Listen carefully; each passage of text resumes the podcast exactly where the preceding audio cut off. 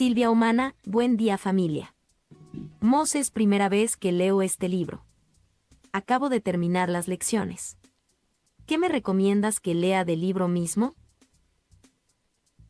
El epílogo. Si todavía no has leído el epílogo de las lecciones, es menester que lo hagas. O sea, a huevito, hay que leerlo. La lección 365 termina con, te entrego este instante santo, sé tú quien dirige, pues quiero simplemente seguirte, seguro de que tu dirección me brindará la paz. ¿Eh? Estuviste ahí, practicaste. ¿Qué sigue? Leer el epílogo. Porque vienen las indicaciones de lo que sigue a continuación. Primeramente, en el epílogo, tu amigo te acompaña. No estás solo y que no importa qué problema tengas, puedes hacer la invocación a tu gran amigo. Le hablas a tu amigo y él se hace presente en ti y te ayuda entonces ante cualquier problema que percibas. Eso es lo que hay que hacer. Después de concluir con los 365 ejercicios y de leer el epílogo, lo que aprendemos es a invocar a nuestro amigo para que nos eche una manito, nos eche la mano para poder eh, seguir adelante. Después, lo que hay que saber es que ya no se van a asignar lecciones específicas, porque ya no se necesitan. Solo tienes que oír la voz que habla por Dios y por tu ser cuando abandonas el mundo para buscar en su lugar la realidad. ¿Sí? Lo segundo que se nos dice es que lo importante es seguir escuchando al Espíritu Santo para cualquier tipo de conflicto que percibamos. Ya que terminaste el epílogo, ¿qué es lo que se recomienda leer? Ah, pues el manual para el maestro si es que no lo has leído. Y en el manual para el maestro vendrán muchas preguntas y respuestas que normalmente nos hacemos todos como estudiantes. Por ejemplo, la pregunta de quiénes son los maestros de Dios. ¿Qué es un maestro de Dios? Aquí se te explica con detalle qué es lo que hace que, tú seas un maestro de Dios. Otra pregunta que hacemos es ¿y quiénes son los alumnos? Bueno, pues aquí también se te dice. Luego, ¿cuántos niveles de enseñanza hay? Está el, de los, el de los, el nivel de enseñanza de los mensos, luego el nivel de enseñanza de los mansos y luego el nivel de enseñanza de los, eh, de los inteligentes. ¿Cuál es? ¿Cuál es ese nivel? Bueno, ahí estaría. Y luego vienen más preguntas. ¿Cuáles son las características que yo como maestro de Dios tengo que tener? Por ejemplo, yo tengo la duda, ¿me tengo que vestir de blanco ahora que soy maestro de Dios porque ya terminé el curso?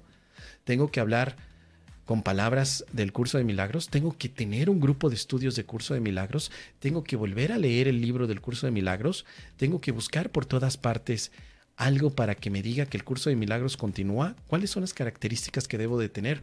Tengo que tener como característica el veganismo, tengo que tener como característica eh, ser jovencito, tener 20 años, o ser un anciano de 82 con una barba larga como Gandalf ¿Qué es lo que necesito? Bueno, todo esto viene aquí en el manual para el maestro, donde se te hace una revisión de qué sucederá ahora en tu nueva fase en la que dejas las lecciones y pones en operación tu aprendizaje.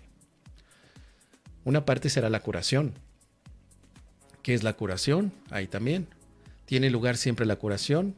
Claro que sí. ¿Se tiene que repetir la curación? Claro que no. Es una y para siempre y ahí te dice para qué. ¿Se puede evitar la percepción de grados? Claro que sí, etc. Así, unas preguntas que aquí hay una de las más cotidianas. Yo que ya soy maestro de Dios, ¿tengo que creer en la reencarnación?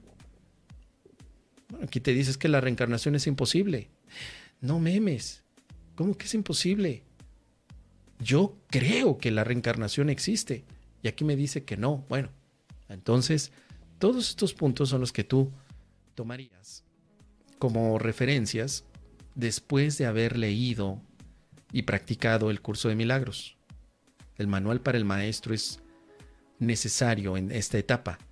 Pero si ya leíste el manual para el maestro, ahora es necesario que leas los anexos a un curso de milagros. En los anexos se habla de tres partes importantes que tienes que seguir recordando, que ya se hablaron en el texto, pero que ahora en el anexo se habla de la psicoterapia, del canto de la oración, del perdón, y son cuatro, y la curación. Son cuatro aspectos que se ven en el anexo de psicoterapia. o en el anexo a un curso de milagros que incluye el tema de psicoterapia. Ya, eso es lo que hay que hacer.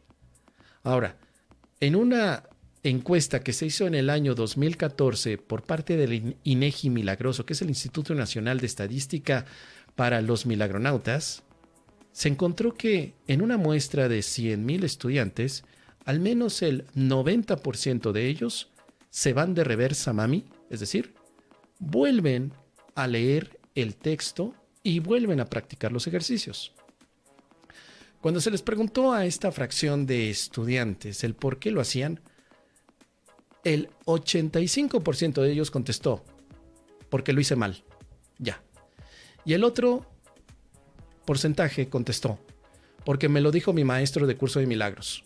Y aquellos que ya no repitieron esa lección, sino que siguieron adelante con el manual para el maestro, dijeron, porque yo leí bien correctamente lo que hay que hacer. Entonces, tal vez estos datos inventados te puedan ayudar a tener algo en que reflexionar, querida milagronauta Silvia.